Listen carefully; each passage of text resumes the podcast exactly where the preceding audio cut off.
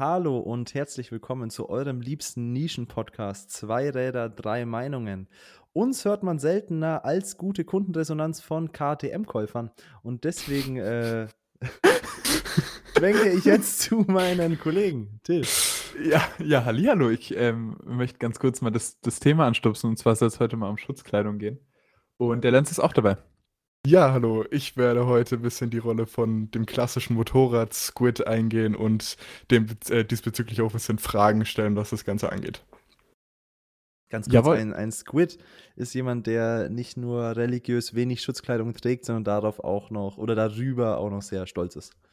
Ja, genau. und aber das hängt auch oft sehr, sehr damit zusammen, wie man auch fährt. Ne? Also so ein Squid, der hat schon so eine bestimmte Fahrweise. Oftmals auch sehr, sehr schnell. Kann man das so sagen? Sehr angepasst an die ähm, STVO. Risikoaffin würde ich es mal nennen. Genau, risikoaffin ja, mit wenig Schutzkleidung. Ja, ja, ja, ja. Apropos risikoaffin mit wenig Schutzkleidung, ähm, es gibt ein neues Video von äh, Gixabra, das fand ich ganz lustig. Also, er hat ja ein Video gemacht äh, mit der Hayabusa von Yeminoob, die er dann äh, erstmal geschrottet hat. Hat er wirklich? Ja, ja, genau. Also, der ist, die, also er, er hat sie nicht kaputt gemacht, sie ist kaputt gegangen, während er gefahren ist, aber das ist jetzt nicht wirklich ein Fahrerfehler gewesen. Ja, ähm, ist halt einfach, äh, ich denke, die war vorher noch nie so einer Last ausgesetzt. Ich kann mir jetzt nicht vorstellen, dass Yeminoob da mit ähm, 300 Sachen über die Autobahn brettert mit Vollgas. Und der wollte naja, die über ja, den Highway. Ähm, der wollte ja versuchen, die auf 200 Meilen pro Stunde zu bringen, was er mit seiner H2 gemacht hat. Hat aber nicht geschafft. Also Gixabra hat Topspeed äh, GPS 194 Miles per Hour. Wollen mich ein bisschen wir eigentlich wundert. für die Zuhörer ganz kurz noch erwähnen, wer das Rennen gewonnen hat? Oh, so, ein, so ein oh. schöner Abschluss, nochmal so ein bisschen ähm, genau Revue so. passieren lassen. Okay, also ja. ihr, ihr sagt mal und dann, dann, verteid, äh, dann, verteidige ich ganz kurz Gixabra, aber ihr könnt immer. ich ähm. möchte mal ganz kurz das Wort übernehmen. Ähm, von vornherein war ja die Auffassung schon, ähm, also es hat sich tatsächlich so bestätigt, dass äh, Yaminoob auf einem schwächeren Motorrad, das war jetzt nicht seine Daytona, sondern es war eine Tono 660, äh, gefahren ist. Und äh, Yaminoob ist Tatsache nicht auf der RSV4 oder Tono V4, ich weiß gar nicht mehr, was V4 da Tono V4 was, sondern der ist auf seiner GSXR 1000 K5 oder sowas, oder K6, nimmt sich ja nicht viel, äh, gefahren. Und demzufolge hatte er natürlich einen riesen Leistungsvorteil, aber Yaminoob war auf seinem Heimtrack, also auf, seinem, auf seiner Heimrennstrecke, das heißt, er hat sich da schon sehr gut ausgekannt ähm, demzufolge ist natürlich auch das Ergebnis ausgegangen. Luca, ich denke, äh, da kannst es du hatte aber, also, sagen. Das muss ich ganz kurz noch sagen, es hatte nicht so viel mit der Rennstrecke zu tun und dass er einen Heimvorteil hatte. Es hatte einfach damit zu tun, dass er, ähm, das sage ich jetzt einfach so, einfach der bessere Fahrer war und auch ähm, generell einfach mehr Rennstreckenerfahrung hat. Äh, ich glaube, hätten die jetzt eine neutrale Rennstrecke genommen, hätte er trotzdem gewonnen. Also das wollte ich tatsächlich jetzt zur Ehrrettung aber erwähnen, dass ich fast sage, die Wahl des Motorrades ist nicht so ausschlaggebend wie die Tatsache, dass er den Track kannte, weil die Linie doch ein sehr ausschlaggebender Faktor ist, besonders für Gixabra, der jetzt von Hangoff nicht so wahnsinnig viel Ahnung hat oder hält. Ähm, deswegen, äh, ja, waren die, war, war Fortuna schon sehr auf der Seite von Yeminu von Anfang an. Aber man muss natürlich dazu sagen, wenn man sich dann mal anguckt, wie Gixabra die ersten Kurven gefahren ist, bevor er dann so langsam reinkam, dann war es schon fast frech, ohnehin Jeminub herauszufordern, mit der Erwartungshaltung vielleicht gewinnen zu können. Äh, man hat dann gesehen, er hat sich so langsam reingegroovt, ist ein bisschen mehr Hang gefahren, ab und zu war das linke Knie am Boden. Ähm, ja, aber so von der Linienwahl und der Körperhaltung war das schon im Vergleich zu Yemi, der wirklich Kreise um ihn gefahren ist, äh, schon, hat man schon eine deutliche Differenz gesehen. Zumal ja auch ne? die Linie sich nicht so schön entwickelt hat, finde ich. Also jetzt nee, ähm, ja. auch in der vierten Runde hatte die erste Kurve noch ziemlich, ziemlich gut ja. ähm, die, die Linie verkackt. Aber mal ganz also, kurz, Yeminoop hat doch Kicksabra rausgefordert und nicht andersrum. Ja, aber er ist ja darauf eingestiegen und hat dann gemeint, das, äh, das krieg ich. Ja, ja, weil du ja gesagt hast, er so frech gesagt hat, ich würde dich auf dem Track besiegen, weil ich denke nicht, dass Quicksilver das von sich so behauptet hätte. Der hätte wahrscheinlich gesagt, mhm. auf dem Highway könntest du nicht mithalten. Das hat er, glaube ich, auch so gesagt. Ja. Ja, aber er hat gesagt, dass er sehr gut auf dem Track fährt oder sowas das, along the, along the lines. aber er, halt er hat gesagt, dass er Kurven fahren kann. Ja, ich glaube, das war ja. so und, und, das ist schon, und das ist schon frech genug, nachdem er die Videos gesehen hat. das ist, ähm, aber jetzt, ja. trotzdem, also genau, ich werde jetzt ganz kurz Gixabra verteidigen. Ähm, er hat sich dann nach mehreren Runden, also klar, hat es eine Weile gedauert, aber er hat sich nach mehreren Runden wirklich dann so ein bisschen eingependelt. Das war jetzt keine, keine Rennsportler und auch keine Amateur, ähm, kein Amateurniveau, aber trotzdem also er hat das Motorrad über die Rennstrecke gebracht und das Ganze nicht auf die uneleganteste Art und Weise. Also ähm, gab teils äh, Stücke, wo er wirklich eine saubere Linie auch hatte ähm, oder wie Luca sagen würde, eine akzeptable Linie. ähm, und ja, also ist, ist schon war, war aber trotzdem überraschend. Wenn du dir, wenn du so davon ausgehst, dass er wirklich nichts kann als geradeaus fahren, dann ist es schon ein sehr, sehr hoher Kontrast. Vor allem hat er Schutzkleidung getragen. Und ich denke, das ist eine, auch. Eine volle Kombi. Aber ich glaube, das war eine Textilkombi. Nee, nee, nee, war Leder. Hm, Doch, ähm, muss, auf Tracks musst du Leder tragen. Also erstens das ah, okay. und zweitens hatte er Knieschleifer und das ähm, findet sich Textil, auf ja. Textil sehr, sehr selten wieder. Beziehungsweise Was man könnte, Bombenüberleitung. Ne? Man könnte sie im Nachhinein ranschrauben.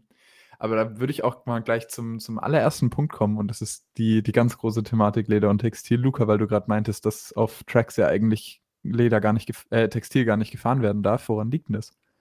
Das liegt daran. Ähm, der Erklärbär. Der Erklärbär. Und jetzt halte ich den gleichen Vortrag, den ich schon 50 Mal in meiner Zeit bei ähm, dem Motorradladen gehalten habe. Ähm, Textil ist frappierend viel unsicherer als Leder. Es ist von der Reißfestigkeit her einfach kein Vergleich und was immer so diese, diese Faustregel ist oder das, was man immer hört, die beste und teuerste Textilkombi ist gerade mal so gut wie die aller, aller schlechteste und günstigste Lederkombi. Man muss hier unterscheiden. Also prinzipiell erstmal warum? Leder ist viel, viel abriebsfester. Das wird vor allem relevant, wenn wir auf der Rennstrecke fahren, wo wir meistens keinen T-Unfall haben. Wir haben keinen Impact von anderen Verkehrsteilnehmern in der Regel, es sei denn, man ist Marc Marquez. Ähm, aber wir haben große Auslaufzonen und vor allem lange Wege, die wir auf dem Asphalt liegen, zurücklegen. Da will ich einfach nicht, dass nach einem Meter Asphalt der Arm durchgeschliffen äh, ist. Ähm, da könnte man ja jetzt sagen, okay, aber auf der Straße ne, habe ich das nicht, da pralle ich eher gegen Dinge. Stimmt, aber durch die ganze Steifigkeit, durch das Feste, durch das am besten an den Körper angepasste und schon eingetragene Leder, sitzen auch die Protektoren so, wie sie sollen. Der Körper ist schon so vorgeformt, beziehungsweise sind es die Protektoren so vorgeformt, dass die da sitzen und da bleiben, wo sie hingehören. Das ist bei Textil einfach nicht der Fall. Da sitzt alles deutlich lockerer drinnen und dann hört man beim Einkleiden ja auch, ja, aber ich will da ja auch ab und zu mal einen Pulli drunter ziehen, das muss ja auch noch gehen. Das geht dann schon. Aber wenn du dann mal keinen Pulli drunter hast, dann hast du viel zu viel Spiel und dann rutscht der Protektor zur Seite. Das heißt, auch was den Aufprallschutz angeht, ist die Textilkombi nicht so weit. Wo differenziert man jetzt an der Stelle? Eine Textilkombi kann an ein Niveau, was dem Ganzen nahe kommt, herangetragen werden, wenn sie sehr, sehr teuer ist und Kevlar-Einlagen hat, beispielsweise. Die Reißfesten, Haben das nicht alle? Nein, und das ist das, das ist das große Problem. Also das hat wirklich, das hat so, so Ruka, so hochpreisige Jacken Richtung 6, 7, 800 Euro, die haben das. Aber ansonsten sind die meisten wirklich dann mit so Cordura, reißfesten Nähten und so weiter und so fort. Aber darüber hinaus, Kevlar haben die wenigsten. Ah, okay, weil ich wollte nämlich gerade tatsächlich eine ernst gemeinte Frage stellen. Ähm, du hattest ja gesagt, dass äh, da trotzdem Schiffwunden entstehen und ich verstehe, wenn es durch entsteht, aber eigentlich ist ja eine ähm, Textilkombi auch so gedacht, dass sie, ähm, auch wenn nicht genauso gut wie Leder, aber trotzdem eine Abriebfestigkeit hat. Das heißt, dass ähm, die Haut komplett verschont bleibt oder fast komplett verschont bleibt. Aber also gibt's es gibt tatsächlich welche, die auch dann als Motorradschutzkleidung gekennzeichnet sind, ähm, bei denen kein Kevlar benutzt wird oder kein, was gibt's noch, Teflon? Ähm, Gibt's das? Teflon wüsste ich jetzt nicht. Ähm, ah, aber, aber die meisten sind tatsächlich. Also, äh, um als Motorradschutzkleidung gekennzeichnet zu werden, musst du, glaube ich, an den Sturzstellen, wie gesagt, reißfeste Nähte, also Knie und Gesäß, ähm, verbauen. Und dann ist schon relativ viel getan. Dann brauchst du noch Taschen für die Protektoren, die aber auch nicht zwangsläufig dabei sein müssen. Und ich glaube fast, ganz, das ist jetzt Halbwissen, ich glaube fast, dass das schon ausreicht. Also Kevlar auf keinen Fall, das brauchst du tatsächlich nicht. Ähm, das ist äh, ein bisschen äh, die Krux fast ähm, dass du bei, bei Kevlar Jeans beispielsweise oder Leggings oder Jogginghosen, wie du eine fährst, möchte ich gleich noch das Feedback von dir, Lenz.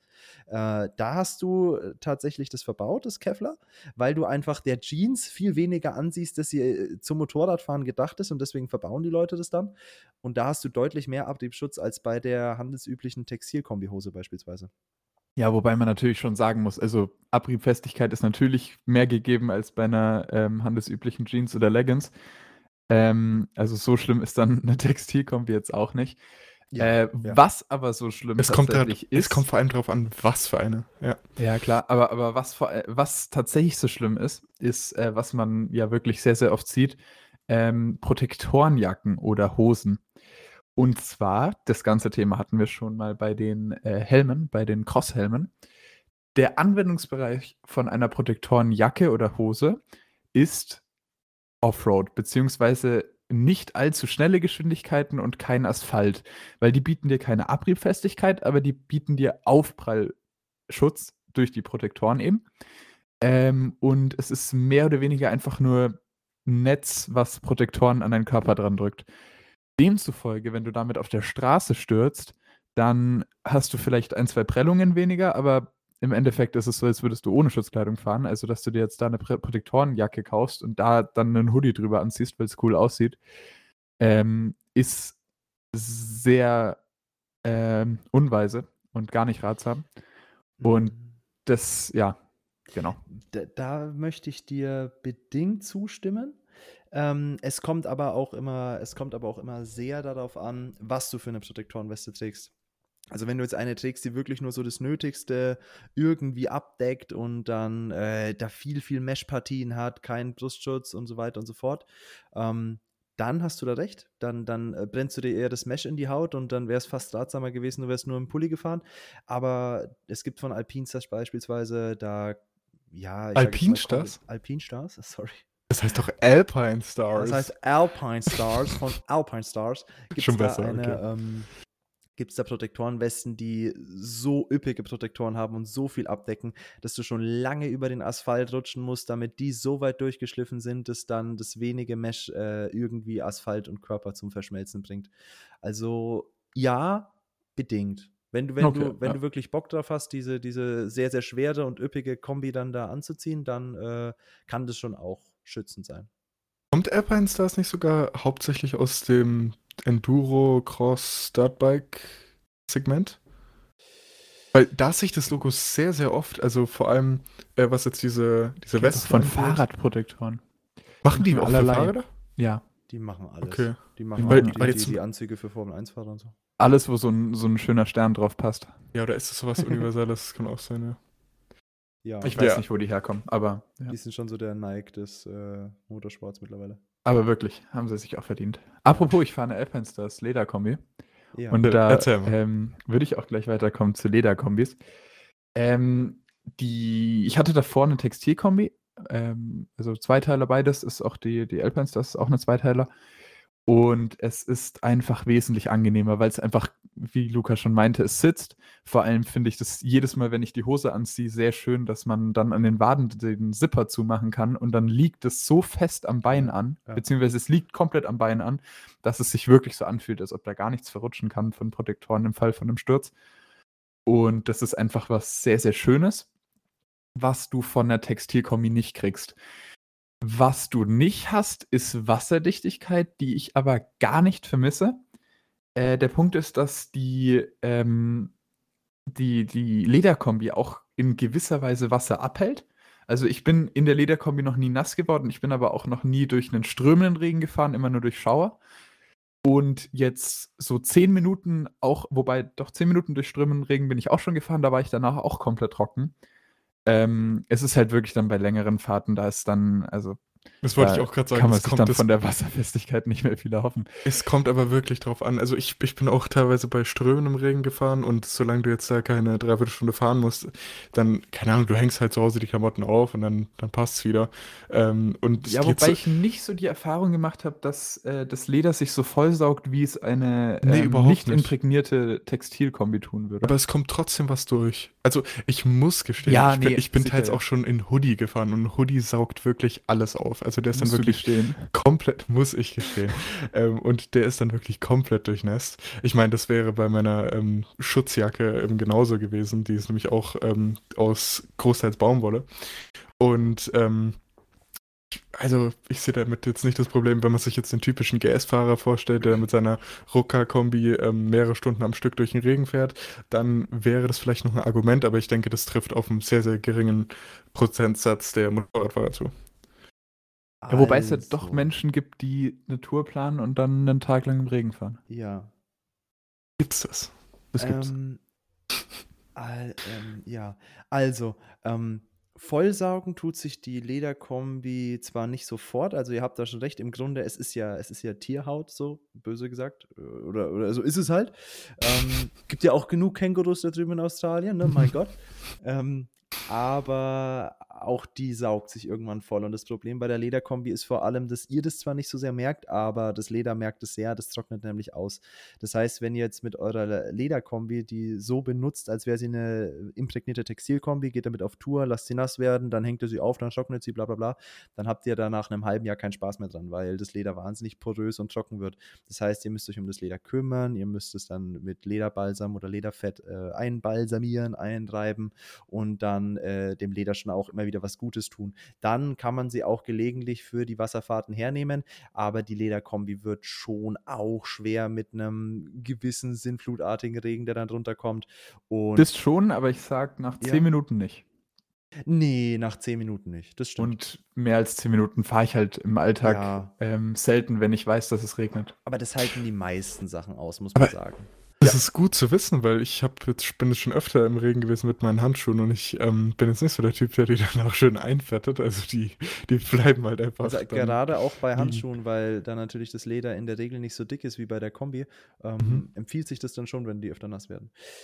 Ich glaube, okay, den, den, den, den Punkt der, der ja, multiple Nutzung, den kann man schon der Textilkombi geben.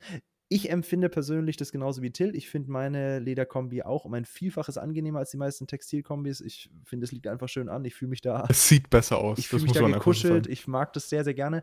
Ähm, Magst du das in Tierhaut zu stecken? Ich mag es in Tierhaut zu stecken, ja. Okay, ja. Wie in äh, Star Wars Teil 4. Ähm, aber in der, in der Textilkombi hast du halt die Möglichkeit, ich kann die Innenjacke rein und raus tun. Das heißt, ich kann die Kombi sehr, sehr warm machen. Ich kann sie aber auch sehr, sehr kühl machen. Äh, ich habe da ein bisschen mehr Bewegungsfreiheit, wenn ich das auf Tour mal brauche und so weiter und so fort. Ich kann die ein bisschen besser an die Gegebenheiten anpassen und so weiter. Aerodynamik ähm, ja. natürlich. Ja, Aerodynamik ist natürlich bei der Lederkombi schon besser. Ja, weil, äh, aber äh, ja, auch was den Regen angeht, hast du schon bei gewissen Textilkombis da ein besseres Ding. Aber ja, das, das ist, glaube ich, das trifft ganz gut, was das jetzt erstmal angeht. Du, Luca, wie stehst mhm. du eigentlich dazu, einen Einteiler über einen Zweizeiler zu bevorzugen? Hm, gut, dass du fragst, Lance. also, ich persönlich fahre ja einen Zweiteiler. Das hat den einfachen Grund, das ist wahnsinniger Abfuck ist auf Deutsch, einen Einteiler anzuziehen, A, und B, ihn wieder auszuziehen. Vor allem, wenn man dann halt doch gelegentlich mal einkehrt beim Motorradfahren und ich benutze ja meine Lederkombi auch auf Tour und dann will ich die Jacke mal ausziehen und dann hängt die mir die ganze Zeit da am Arsch runter und so weiter und so fort. Das ist stressig.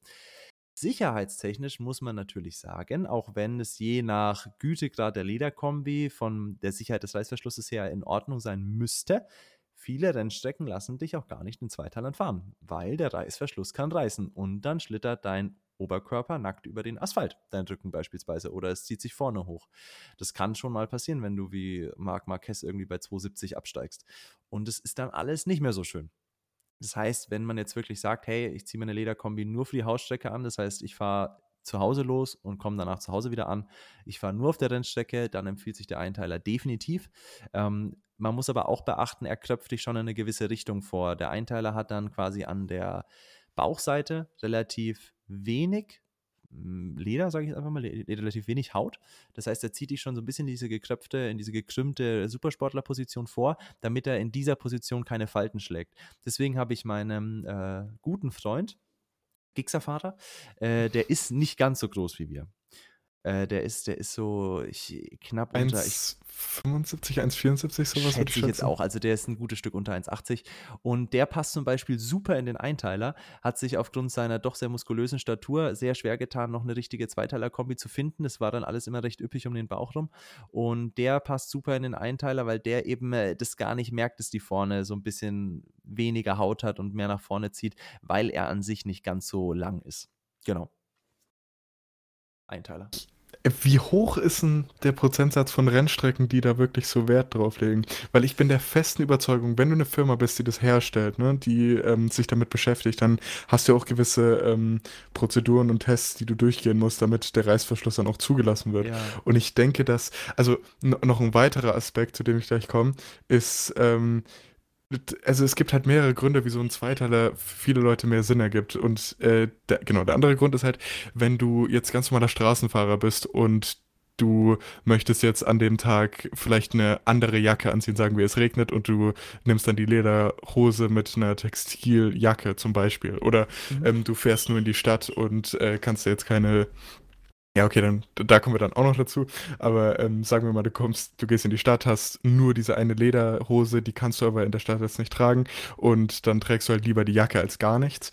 Ähm, das ist halt auch das Ding. Also das fällt halt weg, wenn du einen Einteiler hast. Dann bist du nochmal beschränkter in deiner ähm, Kleidungswahl für jetzt den, den Durchschnittsbürger.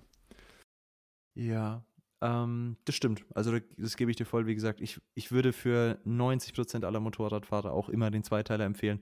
Äh, gerade weil es von der Sicherheit her wirklich relativ unbedenklich ist. Ich denke, es kommt viel weniger auf die Rennstrecke an als das Rennreglement, in dem man fährt. Also wenn man jetzt halt kompetitiv fährt, IDM, äh, German Motor Masters und so weiter ja, und so fort. Genau. Ich glaube, das ist eher daran vermutlich liegt. Also in der MotoGP darf keiner mit Zweiteiler fahren, sagen wir es mal so. Nee, nee, ähm, das ist ja auch logisch, ja. Ich denke von den Rennstrecken her vielleicht so ein, also äh, auf so einem Sachsenring könnte ich es mir vorstellen. Da darfst du aber auch mit meiner Panigale zum Beispiel an offenen Tagen gar nicht mehr hin, weil sie zu laut ist. Da sind sie relativ spaßbefreit, glaube ich. Ja, aber sowas, also ich, ich denke, das ist ja klar, wenn du wirklich was nur für Rennstrecke äh, brauchst, dann holst du dir den Einteiler. Das genau. Ist, ich ich denke, das genau. steht außer Frage. Aber für die meisten Leute, die halt ähm, einen gesunden Mix oder meistens halt deutlich mehr Straße fahren, ist, denke ich, ein Zweiteiler völlig ausreichend. Und ich meine, du bist ja auch ein sehr, sehr ambitionierter Straßenfahrer mit ähm, doch den ein oder anderen Rennstreckenbesuch und ja, ja. ich denke, da bist du gut ausgestattet definitiv, definitiv. Also, also, ich, wenn ich mir die Straße zur Rennstrecke mache, mir reicht Tatsache auch ein Zweiteiler. Aber wir machen uns ja nicht die Straße zur Rennstrecke. Das ist jetzt ein fiktives Beispiel, ne? Genau. Ja, jetzt rein Das angenommen. ist die, die künstlerische Freiheit. Ja. ähm, wir, ist wir es Tatsache nicht.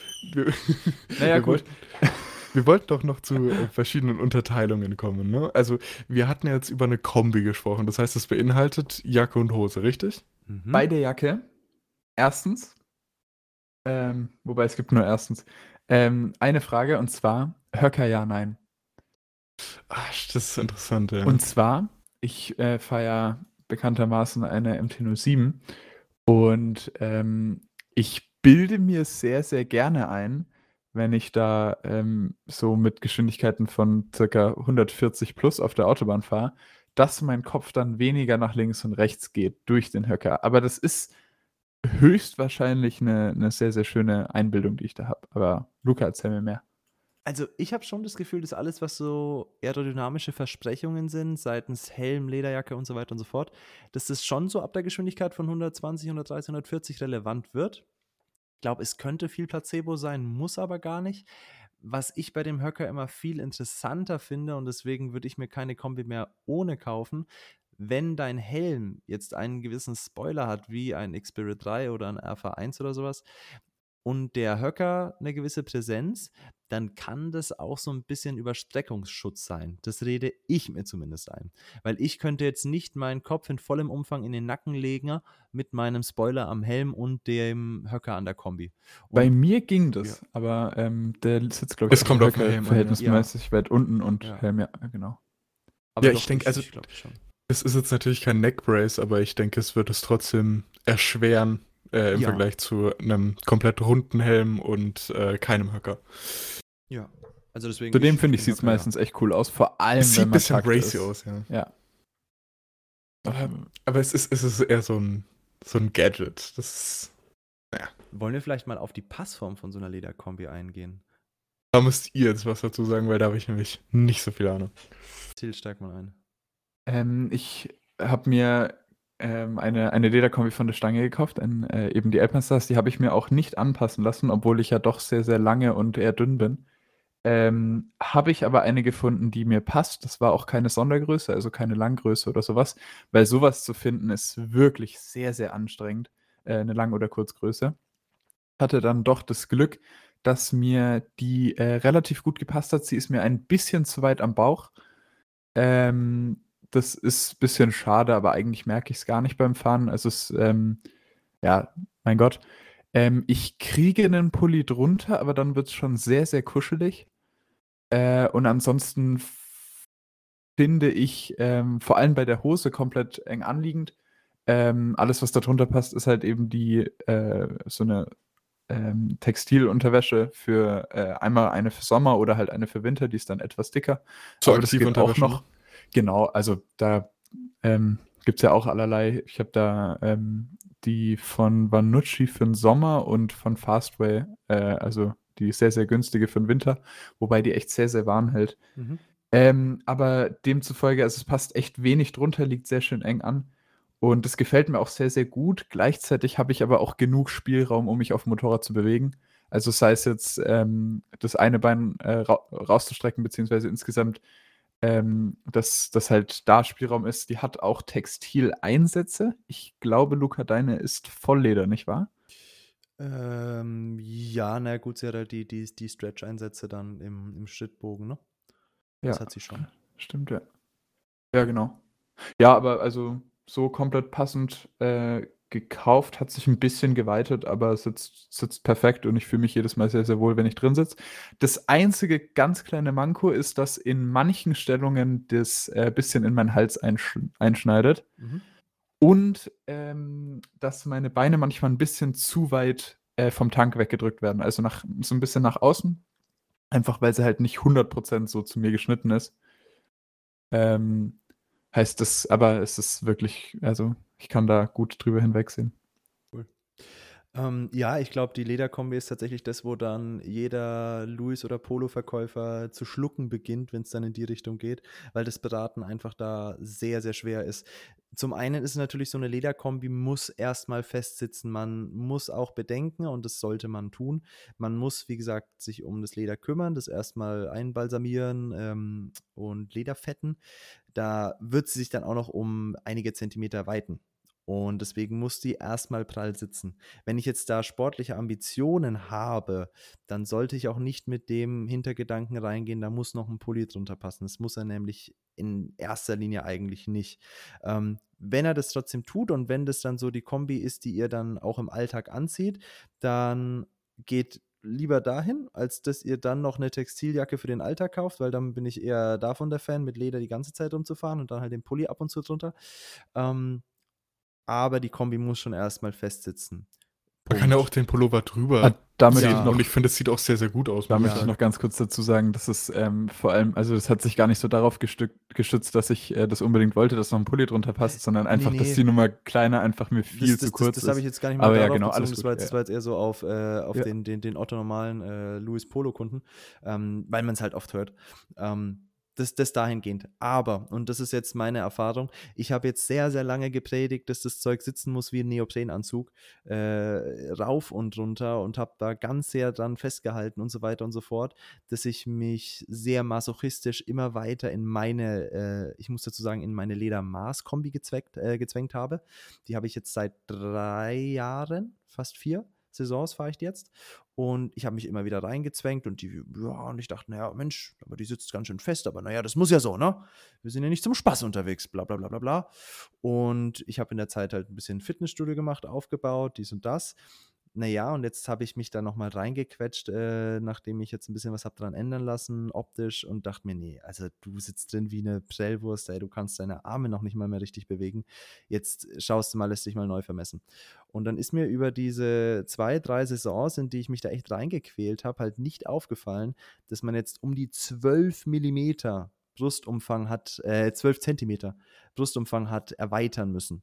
Und so weit ging dann dieser Masochismus, dieses Einreden mit, nee, die muss fest und die muss eng sitzen. Also wenn ihr da die Kombis anprobiert und anzieht, ja, auf jeden Fall fest und es darf auch beim ersten Mal keinen richtigen Spaß machen, aber ihr müsst euch immer noch drin bewegen äh, können. Ihr dürft da keine eingeschnittenen Arme irgendwie haben und keine Falten, die da irgendwie unangenehm liegen. Das darf alles nicht der Fall sein. Ihr wollt ja diese Kombi fahren, weil ihr dann auch in der Regel Hängaufahrt, ein bisschen sportlicher unterwegs seid und da muss schon eine Bewegungsfreiheit gegeben sein. Vor allem, und das ist ganz, ganz wichtig für die ambitionierten Jungs und Mädchen da draußen, die Knieschleifen wollen, auf der Straße oder der abgesperrten Teststrecke, setzt euch aufs Motorrad und spreizt die Beine mal links und rechts weg. Ich habe mir eine Kombihose gekauft, die lockt da mit so richtig großen Stretch- und Mesh-Einsätzen in der Mitte und du denkst dir, boah, na da musst du Bewegungsfreiheit haben. Ja, das Gegenteil ist der Fall. Das Ding zieht total wieder zum Tank hin, wenn ich meine Beine spreiz, um dann in den Hangoff zu gehen und ist wahnsinnig unangenehm dahingehend zu fahren. Das heißt, das ist das, was man auf jeden Fall mal ausprobieren muss und ihr seid einfach sehr, sehr gesegnet, wenn ihr in so eine Kombi von der Stange passt. 100 Prozent, ja. Das tun viele nicht. Stimmt's, Lenz? Ja, ähm, also da kann ich direkt mal mit einsetzen. Also, ähm, ich war tatsächlich auch, ich hatte tatsächlich geplant, eine Lederkombi zu kaufen. Äh, und dann habe ich mich halt mal auf die Suche gemacht und habe dann im Laden alles Mögliche anprobiert. Und wir haben wirklich, also wir haben wirklich alles anprobiert, von äh, Dainese zu Alpine Stars zu ich weiß es die Marken nicht mehr alle aus dem Kopf. Wir haben tatsächlich auch äh, Textilkombis angeschaut, weil wir dann bei Lederkombis irgendwann keine Chance mehr hatten. Bei, bei mir war immer war irgendwie auch das kurz und klein, äh, kurz und, und lang ja, genau. alles durch. Sogar Jetzt, auch bei, bei halt Marken, die jetzt nicht in Frage gekommen sind, einfach nur, um halt die Größen zu probieren. Genau. Und ähm, also es war, also entweder die, also das war meistens der Fall, die Arme waren abgeschnürt, also die, die Oberarme, da war es viel zu eng. Und dann aber ähm, im Kontrast irgendwo anders zu weit. Bei den Beinen war es meistens so, dass die Oberschenkel viel zu eng waren und dafür die, ähm, die Waden viel zu weit oder die, die Hüfte zu eng. Also es gab immer irgendein Problem und meistens war es einfach an der Brust ähm, und am Oberarm zu eng. Äh, das war natürlich extrem ärgerlich und für eine Maßkombi war ich jetzt dann auch nicht bereit, da. Luca, was kostet sowas? Ähm, da möchte ich einhaken. Ähm, eine Maßkombi okay. geht, geht in der Regel los, so, so für Kombi allein, ähm, 2000 Euro. So, hört sich nach viel Geld an. Ist, ja, aber dann kriegst du keine Geld. Schwabenleder. ja, das ist, das ist gleich mein erster Punkt. Schwabenleder wird, wird so als das Gold der, der Lederkombis verkauft. Ist es in vielerlei Hinsicht nicht, gerade was das Design angeht. Zumal die Prints mittlerweile auch, ähm, gut, das darf ich gar nicht so laut sagen, die machen die aber auf jeden Fall äh, demnächst nicht mehr selber. Fakt ist, ich mag meine Kombis und äh, dann mache ich gerne unbezahlte Werbung. Ich mache die bei PSI. Das ist in Tschechien eine Manufaktur und die machen das, wie gesagt, für 2000 Euro. Da ist bei mir das meiste aus Känguruleder, das meiste ist perforiert. Ähm, Teile sind auch Rindsleder, komplett eigenes Design und so weiter und so fort für 2000 Euro. Jetzt müsst ihr euch überlegen, wenn ihr jetzt eine Laguna Seca 5 kauft, die neue, der neue heiße Scheiß von Dainese, dann seid ihr da locker bei 1,4 wenn ihr euch voll einkleidet bei Alpine Stars, dann seid es, wenn ihr nicht Angebote nehmt oder so, bei einem guten Einteiler auch über eins. Wenn ihr noch teurer geht, ihr könnt bei Dainese auch 2.000, 3.000 Euro lassen, ohne Maße. Das heißt, wenn ihr jetzt wirklich sagt, ihr möchtet eine langfristige Investition tätigen, dann seid ihr da immer noch günstiger, wenn ihr euch einmal eine Maßkombi macht und da dann immer wieder auch dran was verändern könnt. Das heißt, ich gehe da einmal im Jahr hin oder jetzt alle drei, vier Jahre und mache dann da noch was mehr, dort was weniger, erneuert es, bla bla bla. Wenn ihr diese Abnutzungserscheinungen bei eurer Laguna CK5 habt für 1500 Euro, ja, dann könnt ihr sie wegschmeißen. Weil äh, bevor ihr die bei Dainese reparieren lasst oder dann schaut, was ihr auf Ebay noch dafür bekommt, könnt ihr, wie gesagt, vergessen. Ähm, das heißt, da vielleicht, wie gesagt, wenn man Stangengröße hat, wenn man da reinpasst, dann cool, dann, dann auf jeden Fall dahin gehen. Ähm, aber wenn, wenn man langfristige Investitionen tätigt und da vielleicht ohnehin schon bereit ist, weil ich habe mit einem Kumpel letztens das gehabt, der wollte für 1,50 eine Laguna Seca kaufen, aber äh, keine Maßkombi. Wenn man dann schon mal in dem Segment ist, dann darüber nachdenken. Ansonsten gibt es natürlich auch für, für 600, 700 Euro ähm, sehr, sehr gute Kombis, äh, wo dann natürlich der Preisunterschied ein ganz anderer ist. Das kann ich so ähm, unterschreiben und um mal auf meinen Punkt zurückzukommen, ähm, dadurch, dass ich genauso wie Luca auch Kraftsport mache und mein Gewicht doch sehr variabel ist, ähm, bin ich dann zu dem Entschluss gekommen, dass eine Lederkombi für mich in der Situation keinen Sinn ergeben würde, besonders bei dem Preis, also eine Maßkombi. Ähm, und ich bin dann äh, ich habe immer noch weiter wild durch den ganzen Laden gesucht und äh, es gab tatsächlich zwei Sachen, die mir gepasst haben. Und es ist eine Jogginghose und ein Alpine Stars, was ist das, eine, eine Zip-Jacke, ne? Genau. Kevlar, ja. Ja, genau. Und ähm, das sind beides äh, Oberteile, die eher unter Casual Wear ziehen, aber sie haben beide Kevlar-Einsätze und also an den wichtigen Stellen, sowohl als auch Schutzpadding. Also bei der Jacke ist, ist es an der Schulter, Ellenbogen, genau, und es gibt noch hinten einen Slot für ähm, die Wirbelsäule habe ich jetzt persönlich aber nicht drinnen und für die Hose an den Hüften und an den Knien. Genau. Und ich muss sagen, ich bin damit sehr zufrieden. Es ist was, was man auch mal so anziehen kann. Es ist von der Qualität, ja, das ist das, was man erwarten würde. Also natürlich ist keine Lederkombi, aber preislich reden wir da über ganz, ganz andere Sachen. Also die Hose hat irgendwie 120 gekostet und die Jacke 160. Also es ist, ist sehr, sehr, sehr weit entfernt von auch nur einer vernünftigen Textilkombi. Und ich muss sagen, ich bin damit sehr, sehr zufrieden und ich war in erster Linie einfach mal froh, dass ich irgendwas gefunden habe, was mir passt. Das ist für Kevlar aber auch echt ähm, ein sehr fairer Preis. Also, wenn du dir da Kevlar Textilkombis anschaust oder von Rocker beispielsweise, eine renommierte Marke, die Kevlar Jeans herstellt, da zahlst du da teilweise für eine Jeans schon 300 Euro. Und deswegen ist der, ist der Preis schon sehr, sehr fair. Und ich meine auch, das muss man trotzdem sagen, ähm, dass da schon das Kevlar sehr üppig verbaut ist bei Alpinstars in den, in den Hoodies und mhm. auch bei der, bei der Jogginghose. Also, das ist schon ein guter Deal, auf jeden Fall. Und zumal ist es komfortabel und es schnürt mir beim Fahren nicht irgendwas ab, weil ähm, ja. das war dann auch der Gedanke, würde ich mich da jetzt in irgendeine Lederkombi zwängen, die an den Armen viel zu eng ist und die Ärmel äh, locker fünf bis zehn Zentimeter zu lang sind, dann hätte ich halt beim Fahren keinen Spaß und das ist auch nicht dann, dann, der Sinn dahinter. Ja. Und außerdem sicherheitstechnisch äh, gibt es dann natürlich auch Abstriche. Also das wäre dann eine Lose-Lose-Situation und deswegen ja. bin ich doch ganz zufrieden mit welcher Schiene ich da gefahren bin. Ich möchte noch ganz kurz einmal einräumen und zwar wollte ich noch ein was erwähnen, was wir noch gar nicht gesagt gesagt hatten, bei so Alltagskleidung ist trotzdem noch zu beachten, dass die ähm, Protektoren eine niedrigere Sicherheitsstufe haben. Also die sind einfach dünner, ähm, spürt man auch. Und äh, das wird ein Level gemessen, ne? Aber nicht immer. Äh, ich habe noch, also ich habe noch keine anderen gesehen. Ich weiß es jetzt äh, nicht. Kann, kann gut sein, dass es auch nicht so ist. Äh, aber die meisten äh, Jeans haben halt ja welche, die sich auch, also man kann auch dickere reinstecken normalerweise, aber die normalen sind meistens sehr, sehr dünn und ähm, äh, ja, genau, wird halt sehr auf da gibt's, ich, ja. ich glaube, da gibt es so verschiedene Level, ne? Also ja, wie, wie ja, Typ A, Typ genau. B. Und ich bin mir ziemlich sicher, dass in, in der Hose sind das bei mir Level 1 oder so. Die sind relativ dünn. In der Jacke könnte ich mir sogar vorstellen, dass Level 2 sind.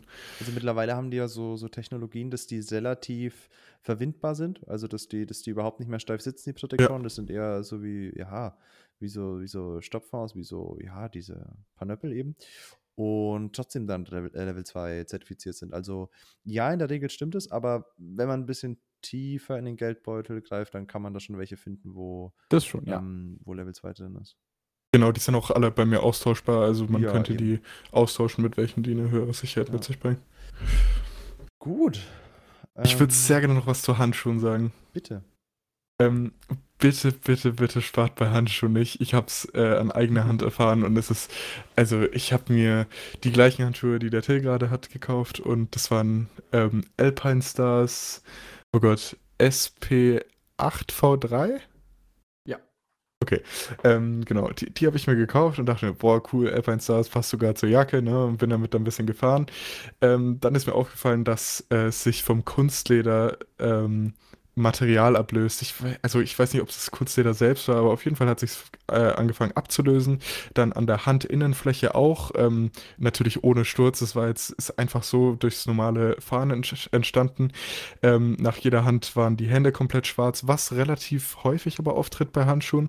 Und ähm, ich war damit einfach generell sehr, sehr unzufrieden. Die Verarbeitung war meiner Meinung nach für den Preis, ich glaube, die haben 90 Euro gekostet oder sowas, fand ich die äh, sehr, sehr ungenügend. Genau, und da hätte ich halt wenigstens erwartet, dass das solide Handschuhe sind. Und die, also die ganzen Fetzen, die abgeflogen sind, das war nach drei Monate Benutzung. Und ich habe mir halt erhofft, dass die mindestens zwei bis drei Jahre halten. Ähm, also habe ich die wieder zurückgegeben, das hat mir da nicht so gefallen. Und bin dann zu Held Lederhandschuhen gewechselt. Und also das genaue Modell weiß ich jetzt gar nicht, aber ich bin extrem zufrieden. Die haben an der Handfläche Känguruleder. Äh, die Nähte sind außen, nicht innen. Das kann ich auch sehr, sehr empfehlen. Ähm, ich finde, die, wenn die Nähte innen sind, dann hat man weniger Gefühl, weil man, weil die Nähte praktisch eine höhere Distanz zu der tatsächlichen Leder Fläche hat. Also wenn ihr wisst, was ich meine. Ähm, also ich finde Nähte außen ganz angenehm und die fühlen sich einfach deutlich, also sie sind deutlich wertiger, viel besser verarbeitet und ähm, es macht einfach beim Fahren einfach mehr Spaß. Man kann die Hebel besser betätigen, man hat mehr Gefühl und ja, also kann ich sehr, sehr ans Herz legen. Ich möchte ganz kurz noch zu den Alpine-Stars Handschuhen einhaken. Und zwar haben die ähm, sich ja auch beim Verschluss und die haben sich ja überall aufgelöst. Das war ja super eklig anzuschauen. Ähm, ich habe ja, wie gesagt, die gleichen und die äh, haben bei mir noch nicht angefangen, sich aufzulösen, worüber ich sehr glücklich bin, weil ich sie sehr schön finde. Wobei, wenn sie sich auflösen würden, dann würde ich die auch ähm, unter Garantie für Heldhandschuhe ein, ein, eintauschen, einfach weil sich die Heldhandschuhe, also ich hatte auch, ähm, ja, Luca, wie hießen die nochmal für 320 Euro? Die Phantom? Ja, genau, die Held Phantom äh, 2, glaube ich. Mhm. Ähm, als ich die irgendwann mal anhatte, das war so ein prägendes Erlebnis, weil man sich in denen einfach so wohl fühlt. Ja. Ähm, aber das äh, bringt Held auch sehr gut zu günstigeren Handschuhen. Ähm, Aber trotzdem, ich, ich finde es so krass, wie hoch der, der Qualitätsunterschied ist. Ähm, also wir reden ja bei den Alpine Stars von so 90 Euro und die hält äh, 120. 120. Genau, 120. Das sind jetzt 30 Euro Unterschied und ich finde, der Unterschied ist so groß. Das hat mich irgendwie so weggehauen, weil ich hätte gedacht, dass man für 90 solide Handschuhe bekommt und dann halt noch ein paar nice Gimmicks und vielleicht ein bisschen höhere Verarbeitung für 120, aber das, das sind, ist, ich würde sagen, das ist eine ganz andere Klasse. Handschuhe also, sind ein Riesenthema. Das wird oft das dann, ist auch was ja, so Wichtiges. Voll. Das wird oft dann immer so zum Schluss angerissen und dabei ist es ein riesiger Komplex. Also erstmal Lenz, du hast voll recht, es ist total wichtig. Die Schäden an den Händen sind die irreversibelsten. Das heißt, die, die ihr am wenigsten wieder gut macht, wenn ihr stürzt. Das heißt, was die jungen Kerle machen, so in Ledermonturen äh, fahren, aber dann im Sommer auf die Handschuhe verzichten. Das ist somit das Dümmste, was du machen kannst. Also, äh, das, das, das, ist, das kommt fast nach in kurzer Hose fahren für mich. Ähm, das erstmal dazu und dann, du hast da riesige Qualitätsunterschiede. Und da mache ich jetzt auch wieder Name-Dropping. Das lasse ich mir hier nicht nehmen. Ähm, Held wurde angesprochen. Held ist der Platzhirsch und ist völlig zurecht. Held verlangt wirklich ab und zu horrende Summen. Also es gibt da Handschuhe, die haben sich manche in dieser Runde gekauft für 400 Euro. Ähm, die Held Titan RR, die haben schon mal einen coolen Namen, aber halten halt auch, was sie versprechen. Jetzt fragen sich die meisten vermutlich, was kann denn bei Handschuhen so einen großen Unterschied machen? Die Materialwahl ist da wahnsinnig entscheidend. Held hat bei den Phantom oder wie bei den Titan RR zum Beispiel einmal alles komplett mit Kevlar ummantelt. Jetzt haben wir schon gelernt, Kevlar ist wahnsinnig reißfest. Dann haben sie an der Handinnenfläche Känguruleder. Känguruleder ist wahnsinnig elastisch und schafft es quasi trotz geringerer Stärke oder Dicke die gleiche oder höhere Abriebsfestigkeit zu haben. Außen haben sie genauso Känguruleder. Sie sind total toll belüftet und dann haben sie an den Knöcheln die namensgebenden Titanschützer. Das sind die Titan RR. Haben und das Hand, sieht halt einfach badass aus, cool aus. Haben an der Handinnenfläche dann noch ähm, Rochenhaut für, für besseren Grip und so weiter und so fort. Ich habe sie mir vor allem gekauft, weil es die einzigen waren, die meiner Passform irgendwie gerecht geworden sind. Das ist halt wieder mal so, bei mir waren es die teuren Handschuhe, die gepasst haben. Das ist wahnsinnig schlimm. Ich habe das Problem gehabt, mein kleiner Finger war dann immer zu kurz und für die anderen war es dann aber äh, nicht lang genug und so weiter und so fort. Ähm, was auch nochmal echt blöd ist bei den Handschuhen.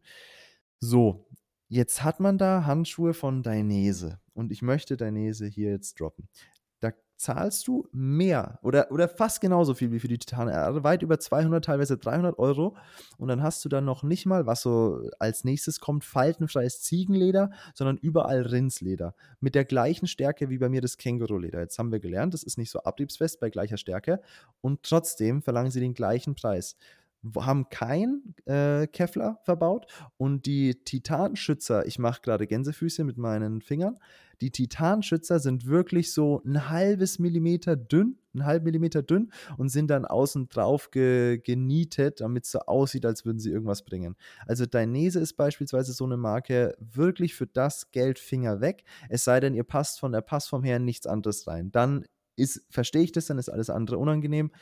Ähm, Alpinstars, muss ich sagen, teile ich die Einstellung. Alpinstars sieht sehr, sehr cool aus oftmals und hat auch eine große Variation. Aber ich bin zum Beispiel treuer Kunde der Copper-Handschuhe von Alpinstars. Das sind die Sommerhandschuhe, die zum größten Teil aus Mesh bestehen, aber zumindest an der Handinnenfläche Leder haben. Und die sind auch äh, eine Saison. Danach macht es keinen Spaß mehr. Handschuhe sind auch was, was ihr vermutlich am schnellsten ähm, nicht ersetzen werdet, sondern ergänzen werdet. Also das ist was, da braucht man einfach welche für die ganz heißen Tage, ihr braucht welche zum schnellen Fahren und man braucht welche für die kalten Tage. Eierlegende Wollmilchsäue sind die Lederhandschuhe schon per se, aber wenn man dann mal bei ja 4 Grad den Großglockner rauf ist, dann will man da schon eher die warmen Textilhandschuhe anhaben, die aber wenigstens bitte immer an Knöcheln und Handinnenfläche mit Leder sind. Das wäre so mein Wort zu den Handschuhen noch gewesen. Was ich bei Alpenstars ganz cool finde, ist, dass sie die äh, Verbindung von Ring und ähm, kleinem Finger haben. Ja. Das stimmt, ja. Was es woanders nicht gibt. Ähm, hat es nur, na, aber Held hat es auch. Ist es so? Ja. Also meine haben es ja. nicht. Okay. Also die, die, Finger, okay, die Fingerabdrücke ist, äh, haben, haben okay, okay. Hotel zum Beispiel auch. Genau. Aber bei Dainese zum Beispiel, um wieder auf Dainese rumzuhacken, äh, hat es nicht. Äh, ganz kurz für Kontext, für die Leute, die es nicht wissen. Äh, das hat den Hintergrund, dass wenn man fällt, ähm, dass der kleine Finger an den Ringfinger praktisch festgebunden ist, weil der kleine Finger dazu tendiert, ähm, einfach abzubrechen. Also wenn du doof drauf fällst, der, ja. genau, der hat halt recht wenig äh, Standfestigkeit. Strukturelle einfach. Integrität. Ja, ich Oha. wollte auch Integrität. Schön. genau. Und äh, deswegen ist es ja sehr empfehlenswert, wenn man den an den Ringfinger, der dann doch deutlich starrer ist, bindet. Ich würde jetzt zum Ende hin, wo ich, äh, wo wir hoffentlich die, das Handschuhthema, denke ich, jetzt alles besprochen haben, ähm, nochmal zu den Schuhen kommen. Mhm.